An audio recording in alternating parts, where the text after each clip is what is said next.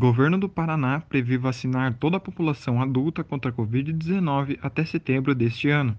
O público é formado por cerca de 8.730.000 pessoas acima de 18 anos que receberão ao menos a primeira dose da vacina até o dia 30 de setembro.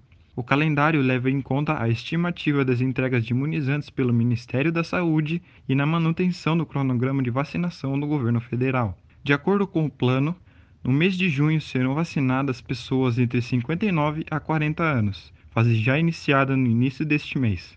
Em julho serão vacinadas as pessoas acima de 30 anos, em agosto a partir de 20 anos e em setembro adultos com 19 e 18 anos de idade. De acordo com o boletim da Secretaria de Saúde do Estado, o Paraná já totaliza mais de 3 milhões e meio de pessoas que tomaram a primeira dose da vacina contra a doença e pouco mais de 1 milhão e 200 mil com as duas doses.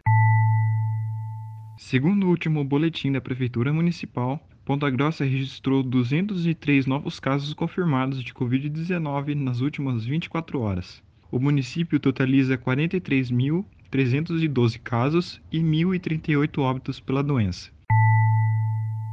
Eu sou Vinícius Sampaio e esse foi o Boletim Covid-19 Informação contra a Pandemia, uma produção diária do curso de jornalismo da Universidade Estadual de Ponta Grossa.